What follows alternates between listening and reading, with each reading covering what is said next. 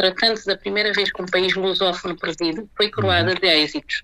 É um momento complicado para a nossa organização, sem dúvida, sobretudo quando nós temos em conta que existem neste momento três países suspensos por estarem em período de transição, precisamente porque sofreram um golpe de Estado. Então, neste momento, o que eu posso dizer é que a Guiné-Bissau vai passar essa presidência, mas vai passá-lo com a consciência de que tentou estabilizar e usou vários mecanismos à nossa disposição para, para tentar conseguir a estabilização da hum. nossa sub-região. Uma, de, uma hum. dessas iniciativas é precisamente esta força que bem falou de intervenção, que deveria ser uma, uma força para ajudar a estabilizar e que durante muitos anos não foi uh, executada e que por primeira vez começa a ser posta em prática. Uma, um dos assuntos precisamente discutidos no Conselho de Mediação e Segurança foi a posta em prática desta força de intervenção da CDAO, que servirá não só para as situações de terrorismo, mas também para as situações de golpes de Estado na sua região. Participou durante este ano em várias reuniões a nível da CDAO.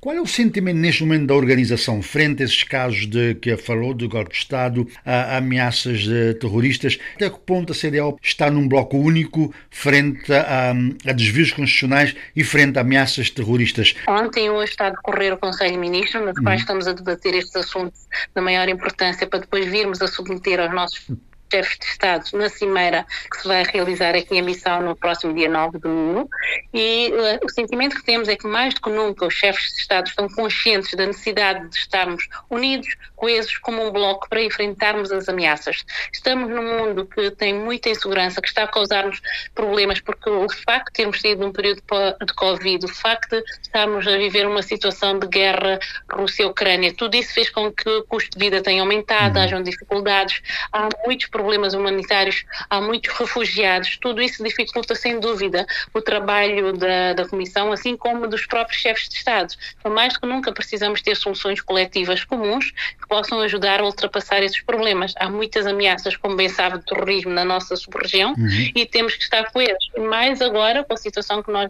vivemos recentemente na Rússia, com a reação da Wagner, sabendo que é uma força que está num dos países da sub-região, nomeadamente no Mali, uhum. temos que procurar alternativas para evitar situações similares à que passaram na Rússia eh, e até para proteger o resto dos países de uma possível ameaça uhum. deste, deste tipo de organização. Disse no início e bem que a Guiné-Bissau foi é o primeiro país lusófono a dirigir a CDAO, sendo um país pequeno, principalmente de recursos. Este ano serviu para a maior visibilidade da Guiné-Bissau e também terá sido um ano para a maior visibilidade do presidente Umaro Sissoko Embalo? Eu penso que isso é indiscutível. A Guiné-Bissau é um pequeno país, mas como bem diz o meu presidente, não é um pequeno Estado. Razão pela qual eu acho que nunca na história da Guiné-Bissau, nos seus 50 anos que cumpre precisamente este ano, uhum. se ouviu falar tanto da Guiné-Bissau e teve uma diplomacia tão ativa. Nós temos a sorte de ter um presidente da República que é muito ativo na política externa. A Guiné-Bissau participou em processos de mediação em vários países, inclusivamente do processo da Rússia e Ucrânia, tendo visitado ambos países em várias situações de conflito, não só na região da CDAO, mas também de outros países da África, como o caso do Ruanda, de, do Congo, Kinshasa, e o nosso presidente tem sido solicitado a ser mediador em muitas situações, razão pela qual será reconhecido precisamente nesta cimeira como um, um, embaixador da paz e da boa vontade no mundo inteiro. Ele será premiado uhum. precisamente uhum. pelas iniciativas. E sem dúvida que todas essas suas iniciativas refletiram-se positivamente na imagem da Guiné-Bissau. Eu penso que o Álvaro concordará, e como toda a gente, que nunca ouviu falar tanto da Guiné-Bissau, nunca tivemos tanta projeção a nível internacional e, sobretudo, acho que hoje em dia toda a gente sabe onde está a Guiné-Bissau e quem é o seu Presidente da República, porque o general Omar Sissoko Embalo conseguiu realmente projetar essa imagem da Guiné-Bissau e melhorar, sem dúvida, a imagem que se tinha do nosso país. Poderá candidatar-se a, um segundo, a um segundo mandato agora ou já está definido a nível dos bastidores qual é o Eu país e o presidente? confirmar já, ele, ele, já decidiu, sem dúvida, que não será candidato. Uhum. A decisão do próximo país será tomada a nível de chefe de Estados, eles é que decidirão, uhum.